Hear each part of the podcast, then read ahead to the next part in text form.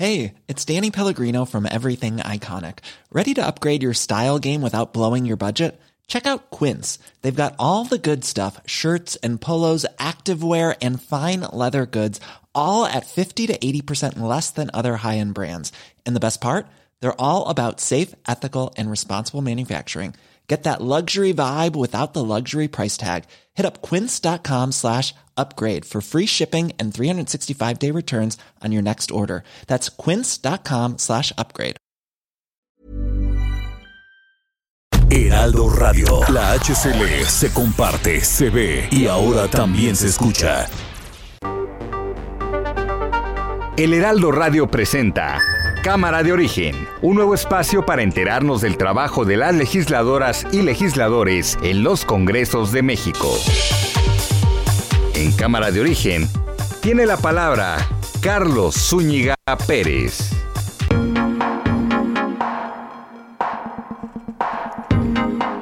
¿Qué tal? Buenas tardes. Gracias por acompañarnos en esta nueva emisión de Cámara de Origen. Bienvenidas, bienvenidos todos a este programa. Estamos completamente en vivo en este día, lunes 7 de febrero de 2022, donde pues muchos están de puente, por supuesto, que ni es merecido ni necesario, pero sí muy conveniente.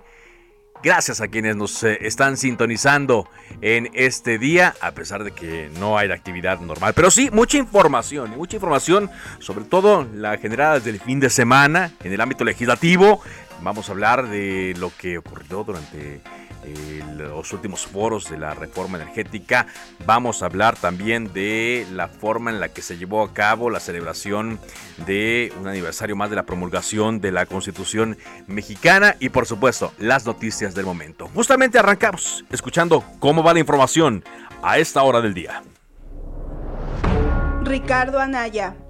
Ojalá hubiéramos estado equivocados hace cuatro años tristemente hoy nuestra economía está estancada, estamos ya en recesión técnica. Y claro, nos quieren seguir engañando con el cuento de que el desastre económico no es culpa de López Obrador, sino de la pandemia.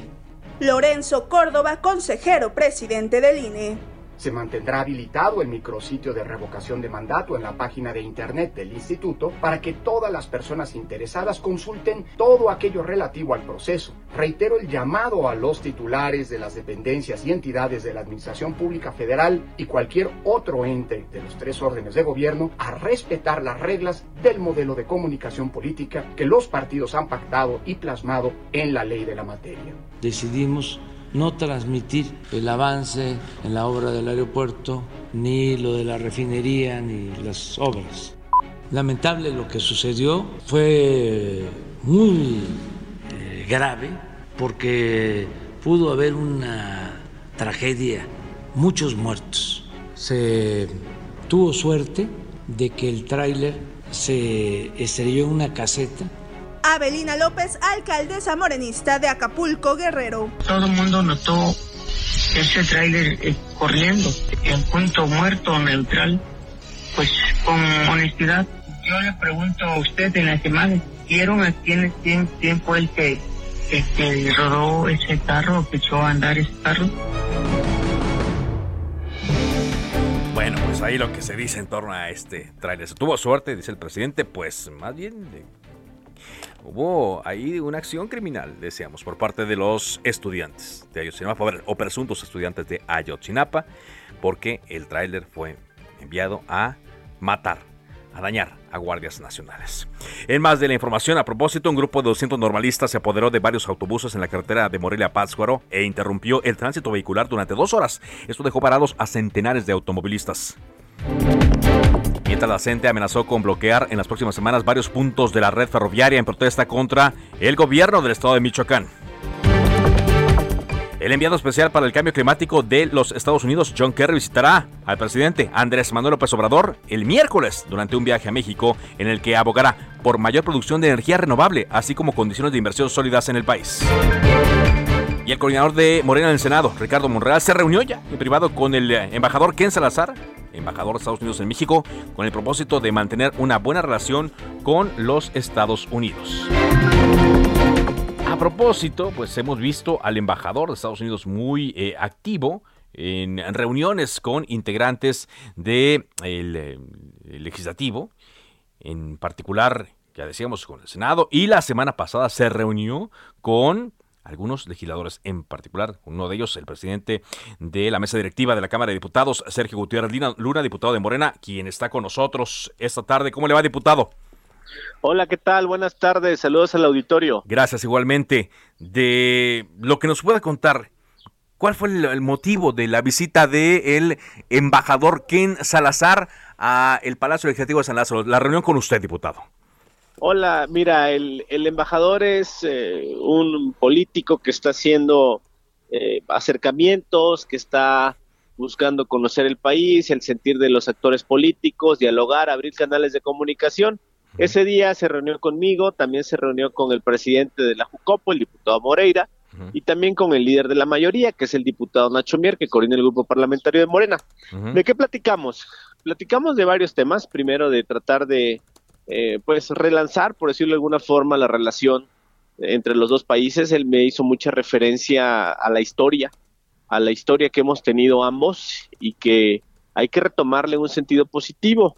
Hablamos también de cuáles pudieran ser los temas para una agenda futura a construir, que tienen que ver con migrantes, economía eh, y la relación del bloque comercial, que tiene una gran relevancia una gran relevancia. Pero muchos eh, diputados consideran, consideramos, incluso vimos como un tema ineludible el de la reforma eléctrica. ¿Hablaron de la discusión de la reforma eléctrica?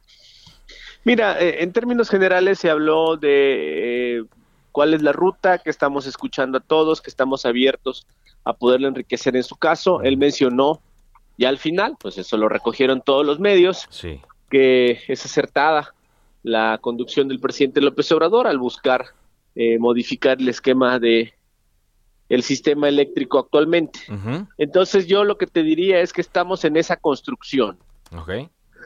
Ahora, está en esa construcción. Sin embargo, y luego él mm, coloca un mensaje en su cuenta de Twitter donde menciona que su labor aquí en México pues es velar por los intereses de eh, las empresas norteamericanas, los intereses de los Estados Unidos aquí en México. Por lo que también hubo una interpretación, diputado, de que, bueno, México podrá hacer la reforma, está en su derecho de hacer las reformas, pero si se tocan los intereses de Estados Unidos, ahí es donde hay que intervenir. Es lo que se interpretó cualquier, cualquier embajador eh, de, cualquier país eh, tiene como misión defender los intereses de su país, siempre en respeto, en concordancia con lo que soberanamente decida el país en el que está. Yo creo que hasta el momento esta construcción de la que te hablo va por buen camino. Podremos empatar los intereses de todas y todos para tener una reforma que sea entendible. Una reforma entendible. Ahora, si usted escuchó el resumen, cuando íbamos empezando aquí Cámara de Origen, viene ya otro enviado del gobierno de Estados Unidos, John Kerry, el enviado de cambio climático, a una reunión directa con el presidente Andrés Manuel López Obrador. No es la primera, pero sí se da en este contexto y viene a hablar del tema de las energías renovables. Es decir, se ve un, pues una, una bueno, un interés de Estados Unidos en, en el tema, ¿no? Ya vino la secretaria de Energía también. Claro, es normal, es normal, no hay que sobredimensionarlo. Evidentemente en el tema de energías limpias nosotros vamos a continuar con el compromiso de que hemos venido señalando de generar por parte del Estado mexicano energías limpias. La idea es rehabilitar las hidroeléctricas que ya se tienen, el parque fotovoltaico que se va a construir en Sonora, que va a ser el más grande de Latinoamérica, y seguir por esa ruta. Entonces esos compromisos se van a dar por parte del Estado mexicano se van a dar, esos, es decir, eh, los compromisos dentro, por ejemplo, del tratado comercial, que es lo que decía el embajador Ken Salazar, se van a dar, a pesar de la reforma eléctrica, se van a cuidar. Sí, nosotros estamos actuando en marcos del Tratado de Libre Comercio, evidentemente, en todos los sentidos, claramente. ¿Qué hay, diputado? Usted como presidente de la mesa directiva que conduce los trabajos, ¿qué hay de la posibilidad de discutir en este periodo que inició el día primero de febrero la reforma eléctrica? Mire, yo te diría que esperáramos, esperábamos a que concluyan los foros de Parlamento abierto. A partir de ese momento vamos a empezar a, a, a negociar, a debatir en lo interno, los partidos políticos, los grupos parlamentarios y tener una ruta un poquito después. Sería ahorita prematuro eh, especular algo. Es decir, los foros terminan en un par de semanas, ¿no? Aproximadamente. Así es. Y Así es. ahí van a sentarse los eh, eh, grupos parlamentarios, me imagino yo, en el seno de la Jucopo, para ver la posibilidad de discutir en este periodo la reforma eléctrica. Así es, así es. Ok. Diputado, le quiero preguntar también de otra cosa. El eh, día de, mm, sábado estuvo usted en la ceremonia del aniversario de la promulgación de la Constitución, junto con el ciudadano presidente de la República, y se dio ahí también la presencia del consejero presidente del INE, Lorenzo Córdoba. Eh, no hubo, pues, según los diarios, no hubo ningún eh, saludo, no cruzaron palabras. Vaya, dicen que unos que hasta ni miradas, ¿no? Que ni, ni se vieron ni se oyeron. ¿Cómo ve esto? Usted que, que, que, ha, ha, sido una persona muy activa en el tema de la eh, eh, consulta de revocación de mandato, de promoverla. Mira, creo que Lorenzo sigue en su papel de actor de oposición. Fue, no sé para qué, porque nada más eh, se pareció que hizo coraje, ¿no? Cuando el presidente habló de la necesidad de una reforma electoral, caray, pues ¿por qué no hablar de eso? Uh -huh. Y al grado que ni aplaudió, al final fue el único que no aplaudió de todo el auditorio. Uh -huh. Eso te lo puedo decir yo y lo sostengo porque lo vi. Uh -huh. Entonces, creo que esa actitud no abona. La actitud que él dice que debe tenerse de demócrata, de apertura, de escuchar, solo le aplica de él hacia afuera, pero cuando se le eh, alguna manera evalúa o se le señala a él sus acciones, pues se molesta. Se, se, molesta. Pero en este tenor, pues no es sano, ¿no? Y menos cuando viene un ejercicio tan importante, la primera vez que se va a hacer la consulta de revocación de mandato. Así es, definitivamente no es sano todo lo que ha venido haciendo, no solo ese episodio. Uh -huh. Una serie de cosas, una serie de acciones tendenciosas, parciales. Eh, la verdad creo que ha perdido el rumbo totalmente. Él señala que si va a haber consulta es pues el INE, porque no se le dieron los recursos que mm, solicitaron y que marcaba la ley para que pudieran llevarla a cabo. Los recursos que él dice que se necesitan. Uh -huh. Hay otros consejeros que dicen que se necesita otra cosa uh -huh. y hay quienes dicen que pueden ahorrar más. Sí. Lo que pasa es que no se quieren apretar el cinturón, quieren seguir gastando, teniendo eh, seguros de gastos médicos AAA para atenderse en los mejores hospitales del país a costa de los impuestos. Uh -huh. a, a, propósito, eh, una cosa que me han mencionado y que me decía en la televisión el consejero Ciro Murayama es que no se ha retirado la denuncia que usted presentó ante la Fiscalía General de la República en contra de ellos, a pesar de que hubo un exhorto del presidente Andrés Manuel López Obrador para que no se llevara a cabo esta acción legal. ¿Qué hay de esto, diputado? Es tramposa la declaración del consejero Ciro Murayama, él sabe perfectamente que se persigue de oficio, no se puede retirar. Hace eso para victimizarse y, y fingir que son eh, de alguna manera ahí señalados y tratar de fabricar una persecución que no existe. Evidentemente, ah. cuando se le señala de que cometen cosas indebidas que violan la Constitución, se dicen dolidos o perseguidos. Uh -huh. Es victimizarse.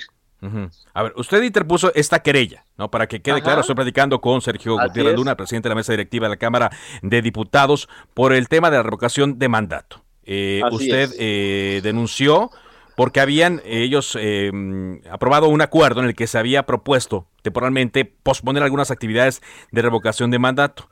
¿Denunció usted a cinco consejeros? Eh, sí. Cinco Así consejeros es. y al secretario uh -huh. ejecutivo, según entiendo. Así es. Así es. Ahora, cuando viene este exhorto del presidente Andrés Manuel López Obrador, ¿no era para que se retirara esa denuncia? No se puede retirar, uh -huh. se persigue de oficio, Ajá. es un tema jurídico. Sí. Es, es, sí, no, entendemos, es un, es un tema Ajá. jurídico, ¿no? Este, usted fue a la Fiscalía Especializada en materia de corrupción, Ajá. ¿no? ahí está María de los Mijangos, se presenta y, entonces, y, ya no se puede retirar. Ya no se puede retirar. Entonces, este Así exhorto es. que hace el presidente, no sé si no le gustó que se les denunciara o si no le pareció correcto. No, yo creo que el presidente, que es alguien que tiene un gran olfato político, just, justamente eh, vislumbraba este show que están haciendo Lorenzo y Ciro de victimizarse, ¿no? Uh -huh. Ese era el tema. Uh -huh. Pero entonces, ¿tendrá que ser la fiscalía, la de combate la corrupción, la que establezca si hay o no lugar a una acción penal en contra de ellos. Así es, así es. Con base en las pruebas que usted presentó. Así es. Que ojo, muy importante esto. No es algo que fue caprichoso, ni que inventé, ni como, ni que como ellos dicen que se les persigue por pensar diferente. Porque la denuncia no se presentó porque hubieran dado una plática en un coloquio universitario, una entrevista de radio. No, la entrevista, la, la denuncia se presentó porque ellos violaron una suspensión de la Suprema Corte. Eso lo evidenció la propia Suprema Corte, no yo. Y eso es posiblemente o probablemente constitutivo de un delito en términos del Código Penal y de las leyes de la materia. Y cualquier servidor público, cualquiera el que sea, si tiene conocimiento de una probable comisión de un delito, tiene que formular una denuncia. Ahora. Entonces, es por esa acción que ellos tuvieron y que la Suprema Corte les reprochó el no haber hecho caso a una determinación que ellos mismos emitieron. O sea, que la misma Suprema Corte emitió. Ahora, eh, diputado, esto implica, vamos a decir, que la Fiscalía Anticorrupción dice que sea delito, que sea lugar a una acción eh, penal en contra de los eh, consejeros del INE y el secretario ejecutivo, ¿podrían llegar hasta la cárcel? Mira, eso ya no me corresponde a mí decirlo, lo tendría que determinar la Fiscalía. Ajá. Ahora, lo hemos visto usted muy, muy activo. Eh, yo critiqué en redes sociales que usted colocó un video en el cual se fue al metro y estuvo preguntando si estaba de acuerdo que Lorenzo Córdoba haya ido, eh, según colocó usted, a hablar mal del gobierno. Y evidentemente vino una respuesta de la gente en ese sentido, pero no estuvo más planteada la pregunta. Es decir, sí, sí estamos seguros que habló, se habló mal del gobierno en esas reuniones. Mira, te cuento.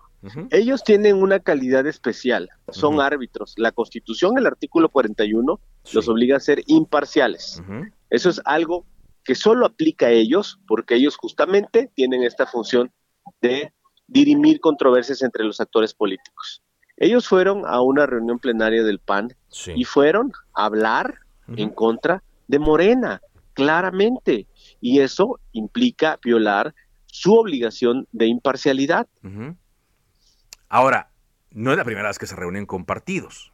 O sea, con aliados incluso también. Ojo, ojo. Podían haberse reunido con el partido y haber hablado de mil cosas.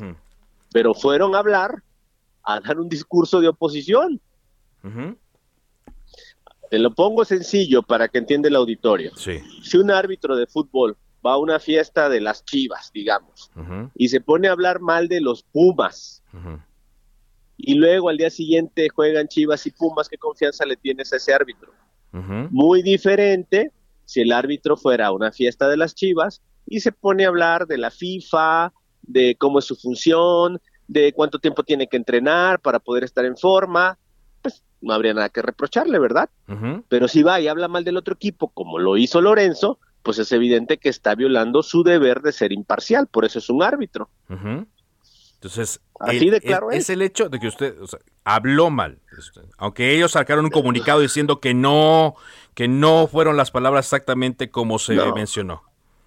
Bueno, pues entonces eh, él se refirió en contra de Morena y en contra del gobierno como no solo lo ha hecho en esa ocasión, lo ha hecho en varias ocasiones, en coloquios, en eh, foros, eh, justamente usa esos, esos espacios para posicionar sus ideas que son contra el gobierno y contra Morena, claramente, olvidándose que él es un árbitro. Sí. Ahora, en este video, pues eh, todos criticaban a Lin. En serio, nadie habló bien del Instituto Nacional Electoral en este en este video de que lo tomó en el no, metro, ¿eh? ¿no? Te lo juro que no. Y déjame decirte, hay más testimonios, nada más que bueno, pues se sintetizaron ahí en algunos, pero fueron muchos más, muchos, muchos más. Sí. A mí me ha pasado muchas veces en la calle que me dicen que es inadmisible la actitud de Lorenzo. Ahora, usted también tiene una eh, posición importante, eh, diputado, una posición en ese momento como presidente de la mesa directiva, conducir los trabajos en un periodo que se asoma bastante interesante y complicado también. Y yo preguntaba, ¿por qué no lo vimos preguntando a usted de otras cosas eh, que pueden ser críticas al gobierno también? No sé qué opinaba la gente ya que andaba en el metro de la línea 12, de cuando se cayó el tramo, o del COVID, o de la inseguridad. Bueno, luego haremos ese ejercicio. A mí me interesaba, a mí me interesaba, a mí me interesaba hacer el ejercicio de qué opinaban de Lorenzo, que era lo que inmediatamente había pasado. Ajá. Pero podría ser las otras cosas también. Pues aunque, haya elecciones, aunque venga la consulta de revocación.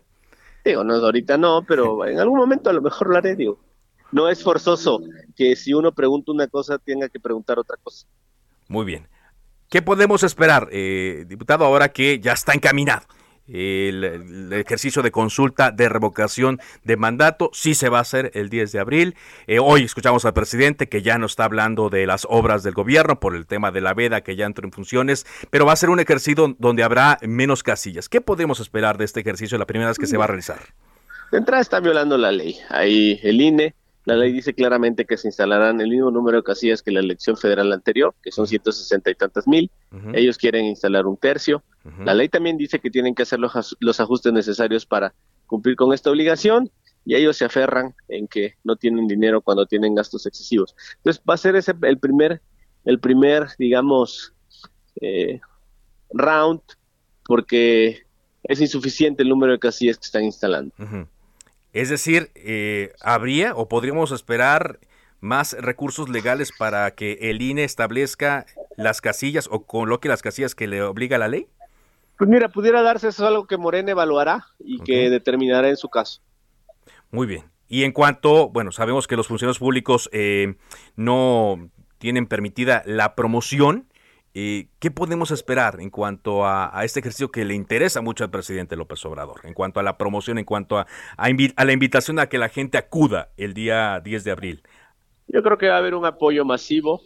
Eh, lo que yo te diría y que he escuchado en la calle, y lo digo en el contexto de una pregunta que me formulas, no porque esté hablando específicamente o, o este, de alguna manera eh, señalando el tema, lo que creo es que va a ser un éxito este ejercicio a pesar de las limitaciones que está y los obstáculos que está poniendo el INE. Eh, ¿No cree usted que a raíz de todo esto que estemos viendo podamos llegar a, un ejercicio no tan fortalecido como debería ser en la primera ocasión? Por, pues esos choques.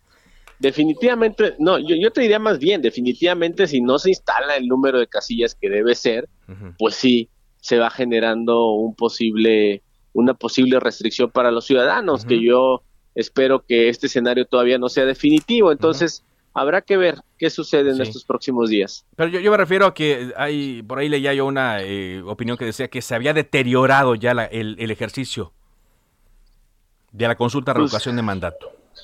Pues mira, lamentablemente el INE ha tenido una actitud eh, poco receptiva. Ellos han venido socavando de alguna manera el tema, son obstáculos tras obstáculos. recordemos, recordemos cuando no querían que se recabaran las firmas en papel, a pesar de que la ley lo decía claramente, se tuvo que ir al tribunal para impugnarlo. Es decir, hay una larga historia donde ellos han venido obstaculizando este tema. Pues le agradezco mucho, diputado. Gracias. Se extendió la, llamada, pero había varios temas que queríamos tratar eh, con usted. Le agradezco mucho que nos haya dedicado el tiempo para respondernos a todas las preguntas. Al contrario, a la orden. Muy amable. Sergio Gutiérrez Luna, presidente de la mesa directiva de la Cámara de Diputados, diputado eh, de Morena, que trae, como ya escuchamos, pues esta em, idea y este comportamiento y esta ya muy, muy, muy acendrada eh, animadversión contra el Instituto Nacional Electoral. Bueno, sus participantes, ¿no? como decía eh, Lorenzo Córdoba y Ciro Murayama. Así es que, pues todavía nos dice que si no se instalan las casillas que marca la ley, a pesar de que no hay dinero, el Instituto Nacional Electoral y sus consejeros estarían incurriendo en violaciones a la ley y, por lo tanto, estarían viendo, estarían viendo eh, la forma de poder emprender las acciones legales que así lo eh, evalúen, que así lo, lo, lo, señalen en contra de los legisladores. Ya lo vamos a ver. Bueno, pues eh, vamos a, antes de ir a un corte comercial, eh, el Instituto Mexicano del Seguro Social reportó el día de hoy la creación de 142.271 empleos formales en enero, en enero, con lo que alcanzó un total de 20.762.419 puestos. Esto lo informó el Instituto Mexicano del Seguro Social el día eh, de hoy, lo, lo dan a conocer en este día 7 de febrero, que es una buena noticia. Con este aumento, en los últimos 12 meses se registró una subida de 940.768 puestos, equivalente a una tasa anual del 4.7% y es un incremento anual de casi 941.000 puestos. Es el más alto desde que se tiene registro, de acuerdo con un comunicado, con este comunicado que le menciono del Instituto Mexicano del Seguro Social. Destacó que el salario base de cotización promedio de los puestos de trabajo afiliados al Seguro Social alcanzó un monto de 466.80 lo cual representa un incremento anual nominal de 8.9%, el más alto registrado para un mes de enero en los últimos 10 años, que por cierto, pues es más alto que la, que la cifra de la inflación, que está ya por, eh, por el 7% aproximadamente. Bueno, a hacer un corte comercial. Esto es Cámara de Origen, les habla Carlos Zúñiga Pérez, estamos completamente en vivo en este día 7 de febrero. Una pausa y regresamos con más información y entrevistas que tienen que ver con el quehacer legislativo.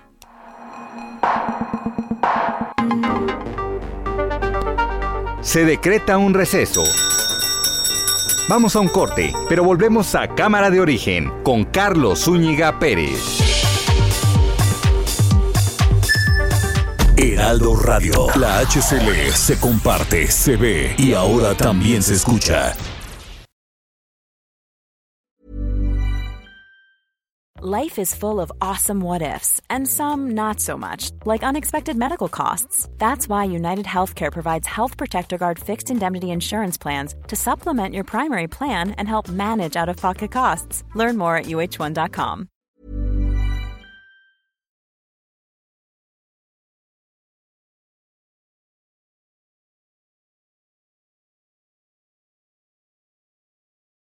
Heraldo Radio.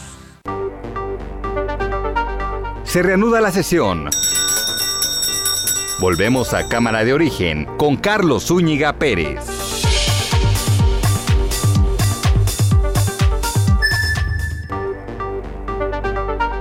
Contacte a Carlos Zúñiga Pérez en Twitter, Facebook e Instagram como arroba carloszup.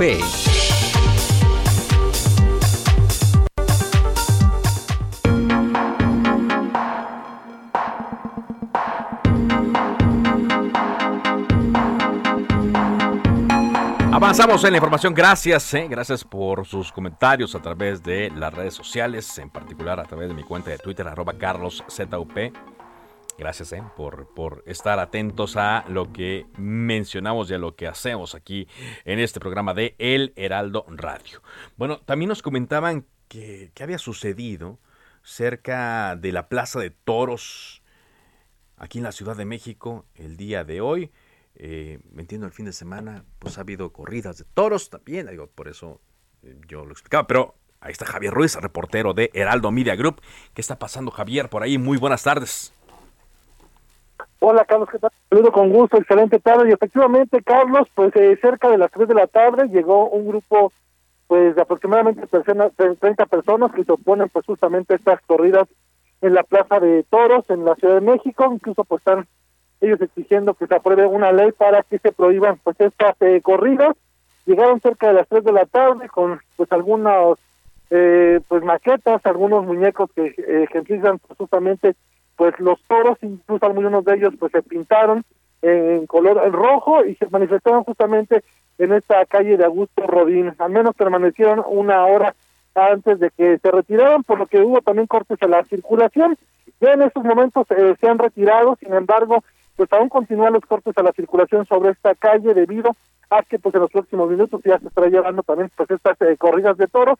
Son cientos de personas las que están acudiendo a la Plaza de Toros México, tanto por el eje 6 Sur como por esta calle que es Augusto Rodríguez, que prácticamente pues ya está cerrada a la circulación. Hay que evitar pues a medida de lo posible pues los alrededores de esta Plaza de Toros y utilizar como alternativa la Avenida de los Insurgentes, la Avenida Patriotismo, la Avenida Revolución para evitar los, los problemas viales que están en este punto y principalmente sobre el eje 6 sur donde tenemos que encontrar problemas viales a partir de la Avenida Patriotismo para quienes deseen llegar a los insurgentes hay que tomarlo en cuenta pues el constante cruce de peatones principalmente llegando a esta calle de Augusto Robin. De momento, el reporte que tenemos, Carlos. Eh, sabemos que no toda la gente que está en contra eh, acude a protestar, pero no sé si como en otras ocasiones que han ocurrido estos eh, estas movilizaciones, Javier, hay más eh, aficionados que, que personas protestando. Sí, sin duda alguna, pues hay que recordar que son miles de personas las que acuden a este tipo de eventos y pues realmente en este en esta ocasión al menos pues fueron entre 20 y 30 personas las que acudieron a ponerse a este tipo de deportes.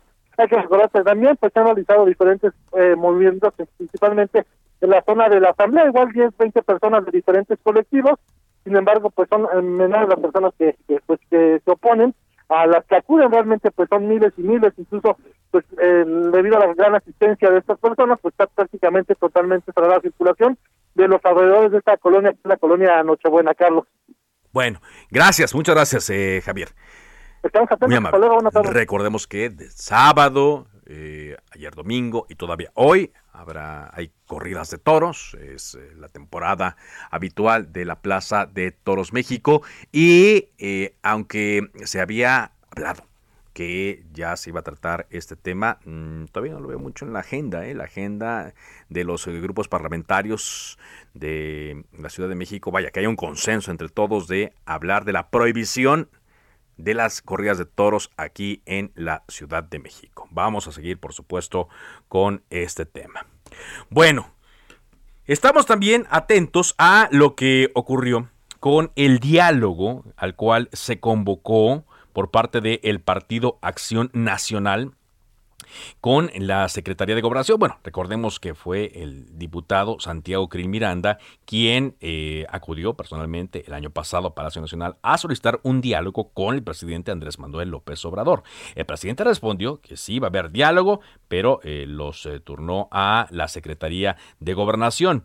Luego ahí se habló de una agenda a finales de enero de este año había eh, este acercamiento para eh, hablar de pluralidad democrática, Estado de Derecho, generación de empleo, por supuesto las reformas que vienen, entre otros. A finales de eh, enero hubo un emplazamiento de el dirigente nacional del PAN, Marco Cortés, porque las mesas de trabajo se habían aplazado las mesas de diálogo. Y por eso le agradezco mucho a Santiago Krill que esté con nosotros. Si le pregunto directamente, diputado, ¿cómo está? Muy buenas tardes. ¿Qué hay de la reanudación de estas mesas de diálogo? Pues estamos todavía, digamos, en la eh, disposición de llevarlas a cabo en la medida que el gobierno los esté. Eh, la última vez el gobierno pospuso esas mesas y estamos esperando a que esa posposición termine y ya podamos encontrarnos y poder dialogar los grandes temas del país. ¿Y, les dieron ya, Santiago, una explicación de por qué se pospusieron?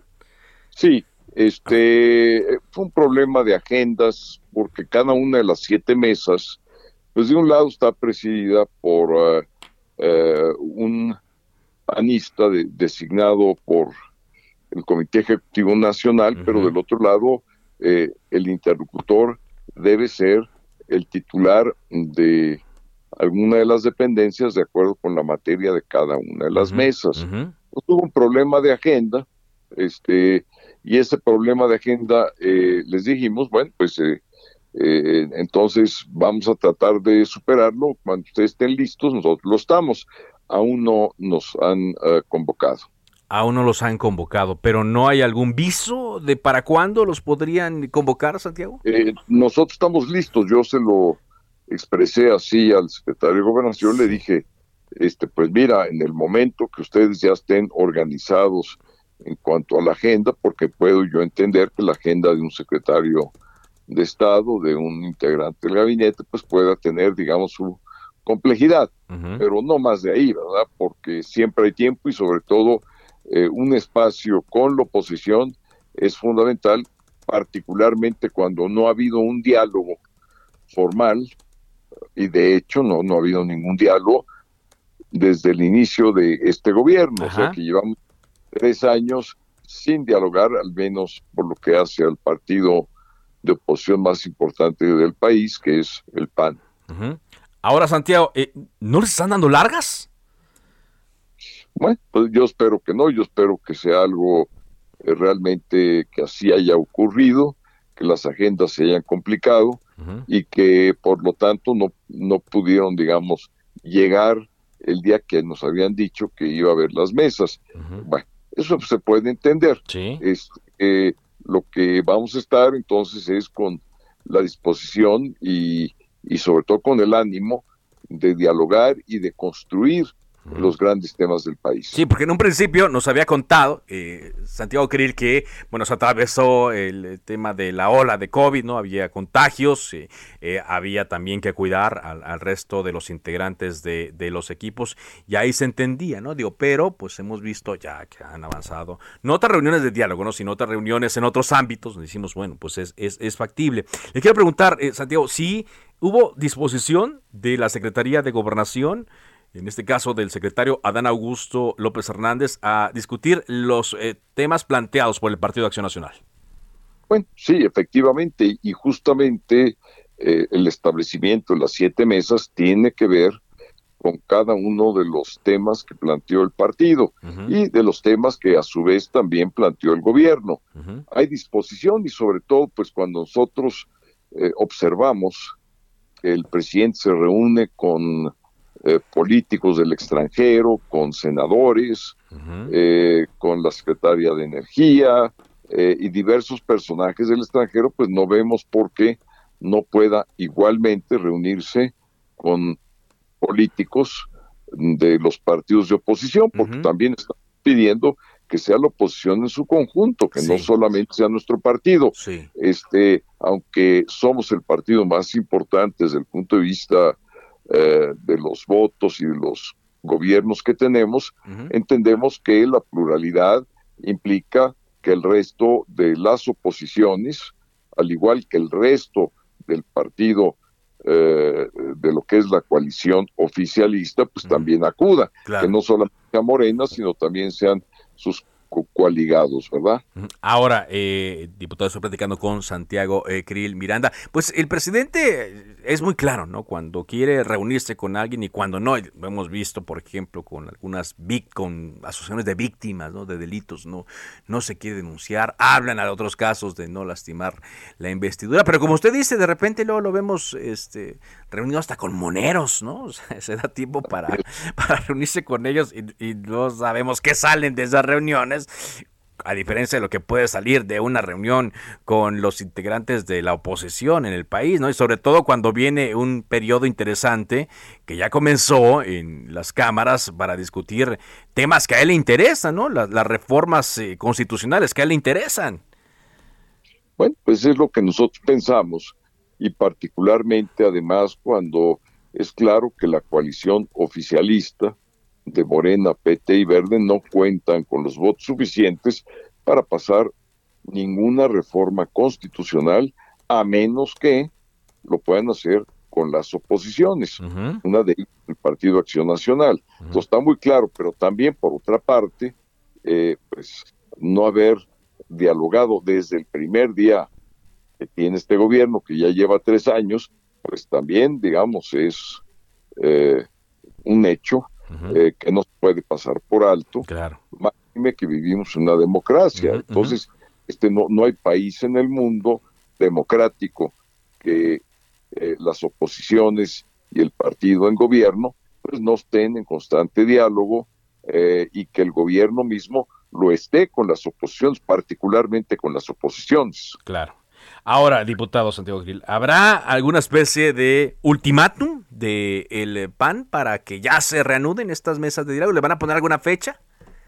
No queremos nosotros establecer, digamos, una justificación para que esas mesas de diálogo no se lleven a cabo, al menos no de nuestra parte.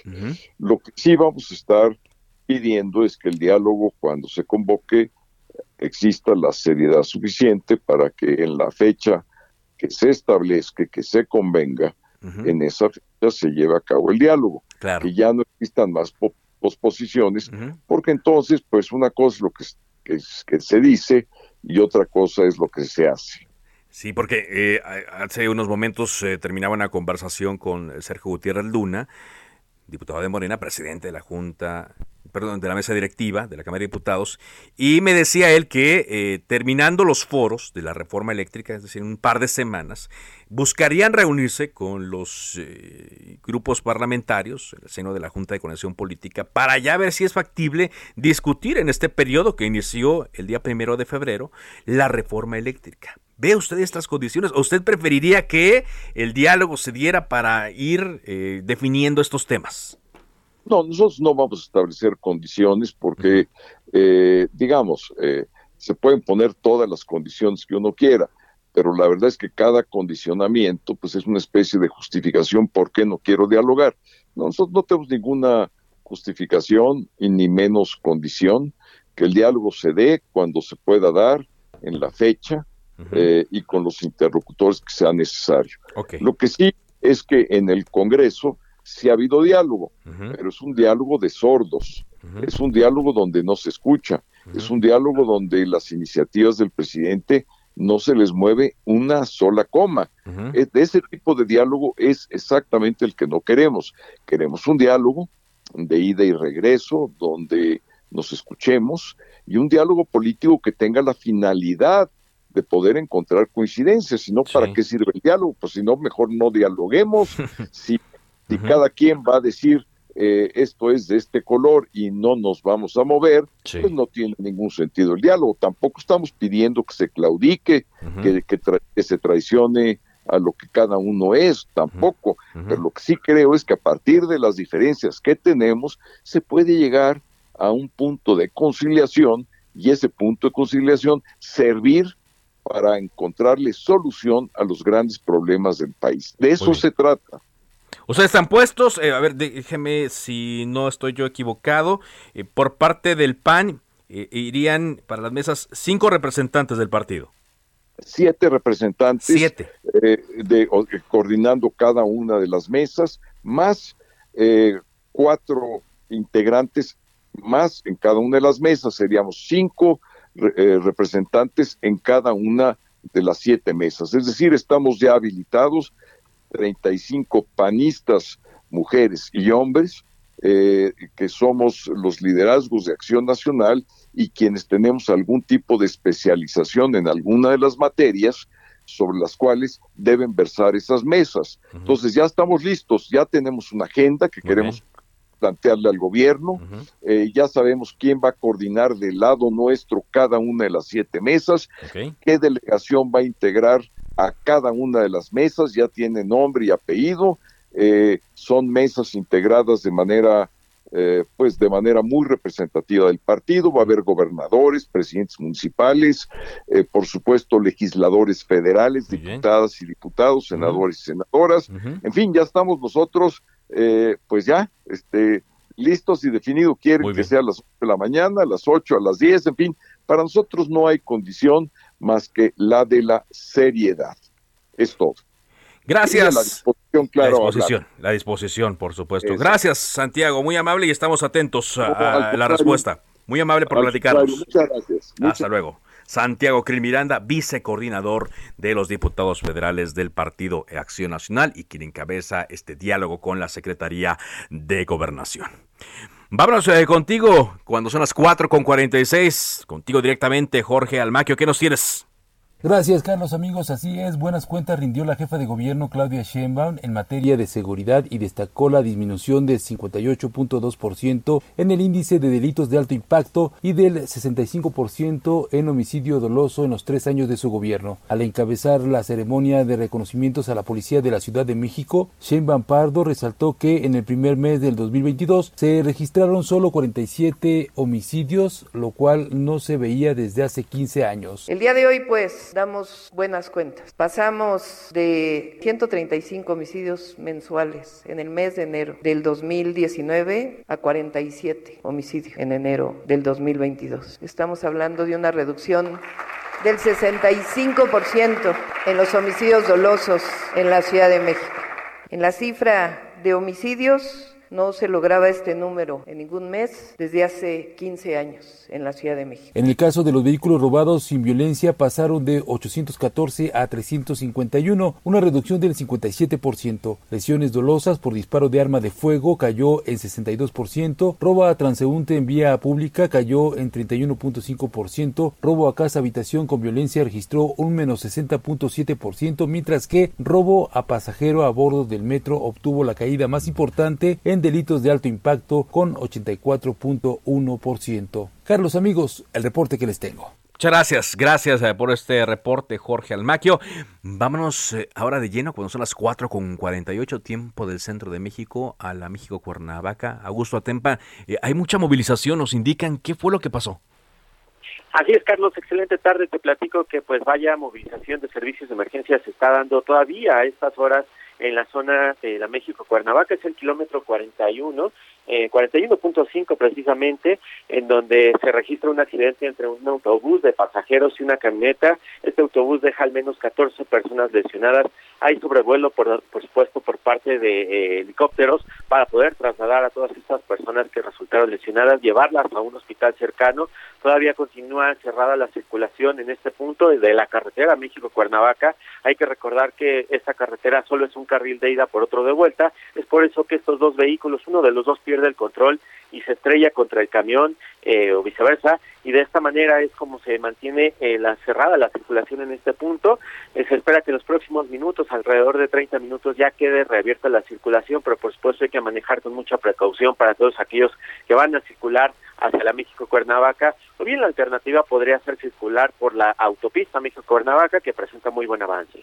Carlos mi reporte Muchas gracias, muy amable por este reporte, Augusto. Y sí, hay que tener cuidado, mucha gente está utilizando las carreteras para regresar a sus lugares de origen en este puente vacacional, el primero de este año, con motivo de un aniversario más de la promulgación de la Constitución mexicana. Así es que hay que conducir con mucha precaución. Eh, hay lluvia ya en buena parte, frío en el norte, heladas también en el norte, así es que Mm, a conducir con precaución. Por cierto, la Fiscalía General del Estado de Quintana Roo está informando que ya fueron identificadas ocho víctimas, quienes eh, fallecieron en un accidente de un camión de pasajeros en la carretera Cantunilquín, Cancún, esto casi a la altura del Tintal, en el municipio de Lázaro Cárdenas.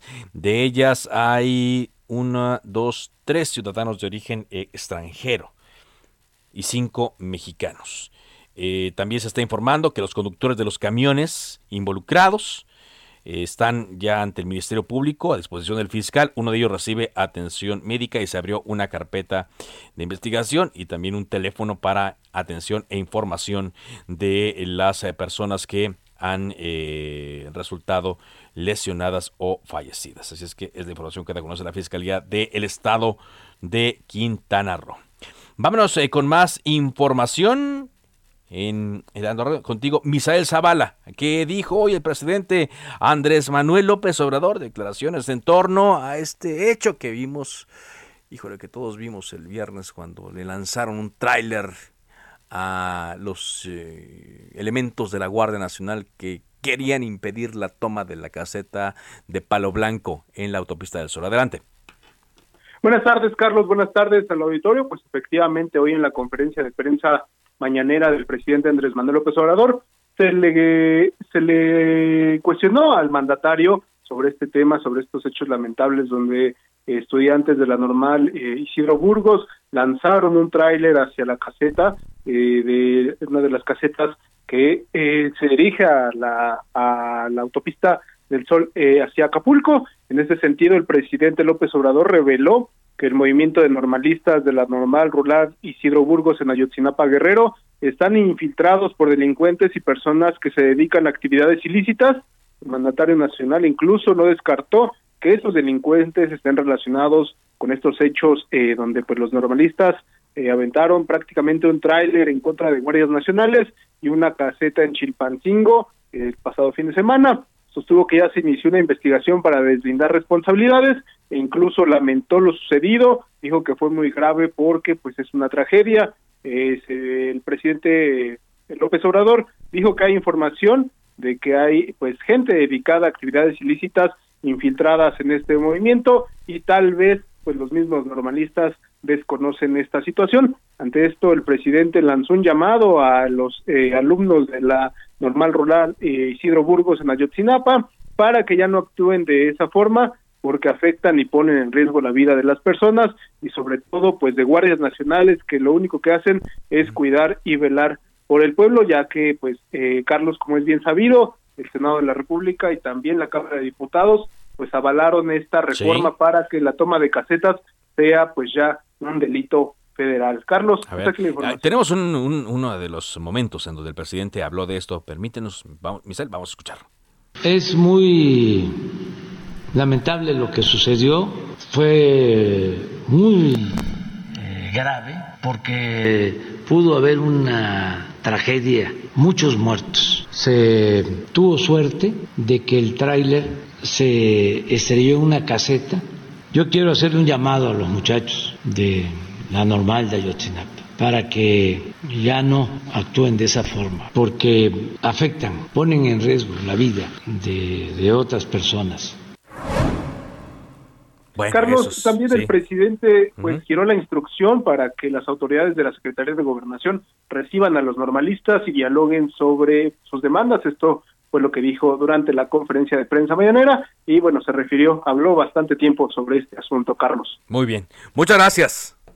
Gracias, Carlos. Buenas tardes. Buenas tardes, Misael. Y antes de irnos, estoy recibiendo también otra tarjeta informativa del Seguro Social donde dice, con relación al uso de ivermectina para tratamiento de COVID-19 en pacientes ambulatorios con sintomatología no grave, precisan lo siguiente. Durante la segunda y tercera olas de la pandemia de COVID-19, el Seguro Social empleó una estrategia integral de manejo de pacientes ambulatorios no graves a quienes se les recomendó el uso de ivermectina con base en una evidencia científica disponible a nivel mundial en 2020. No se trató de un experimento. El medicamento se incluyó en los para pacientes ambulatorios previa evaluación médica y con indicaciones complementarias de cuidados en casa y monitoreo de su sintomatología vía telefónica. En ningún momento se hicieron experimentos. Dice, aparte, una, una explicación de por qué lo utilizaron, las recomendaciones eh, que se daban. Esto eh, con base en eh, unas críticas que se han estado recibiendo al gobierno de la Ciudad de México por el uso de este medicamento. Vamos a seguir en el tema, pero por lo pronto nos despedimos. Siga en Heraldo Radio. Buenas tardes. Se cita para el próximo programa. Cámara de origen, a la misma hora, por las frecuencias de El Heraldo Radio. Se levanta la sesión. Heraldo Radio 98.5 FM, una estación de Heraldo Media Group, transmitiendo desde Avenida Insurgente Sur 1271, Torre Carrachi, con 100.000 watts de potencia radiada.